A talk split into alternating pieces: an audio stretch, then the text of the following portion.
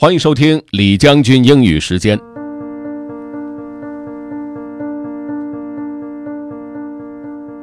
各位好，平时大家学英语的时候，是不是会经常用到词典呢？有一本词典，我相信都听说过，就是韦伯英语词典。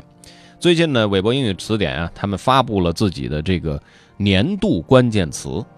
那么究竟是哪个词呢？Let's get started. Have fun.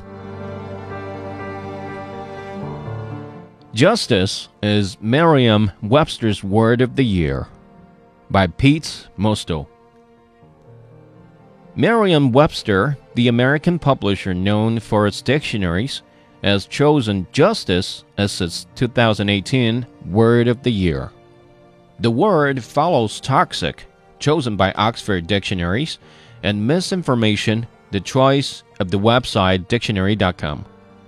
Peter Sokolowski is editor at large at Merriam Webster. He told the Associated Press that the word justice kept entering the top 20 or 30 search terms on the company's website.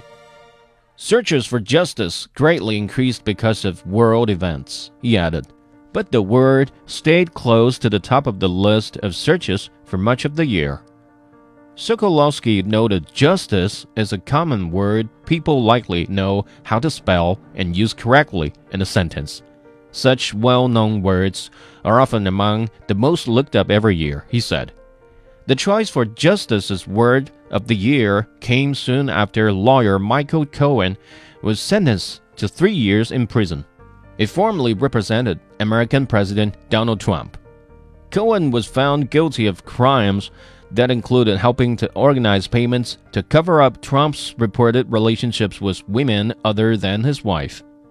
The Word of the Year announcement came before a U.S. Senate vote on the First Step Act, that is the name of a criminal justice reform bill, which has support from the two main political parties.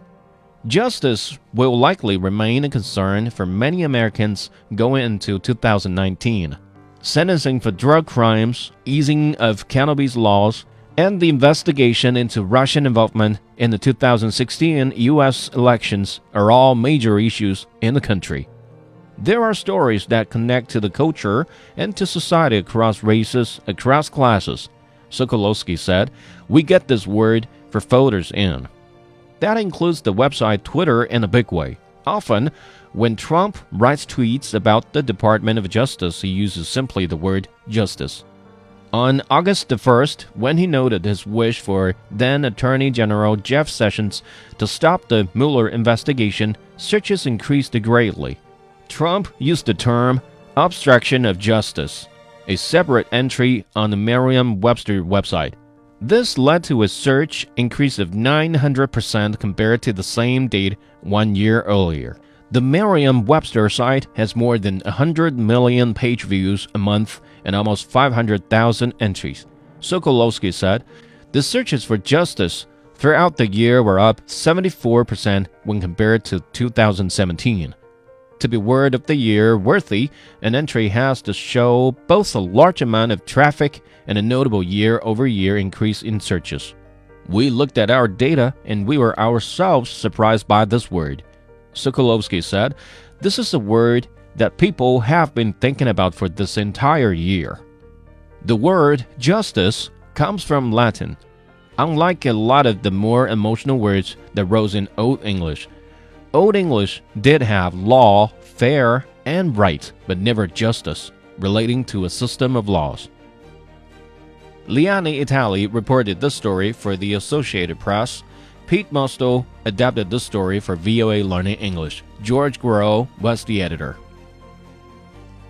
在线词典给我们的语言学习带来了很大的方便，但同时呢，通过在线搜索，呃，网站和词典方也可以知道最近一年来人们最关注的是哪方面的词。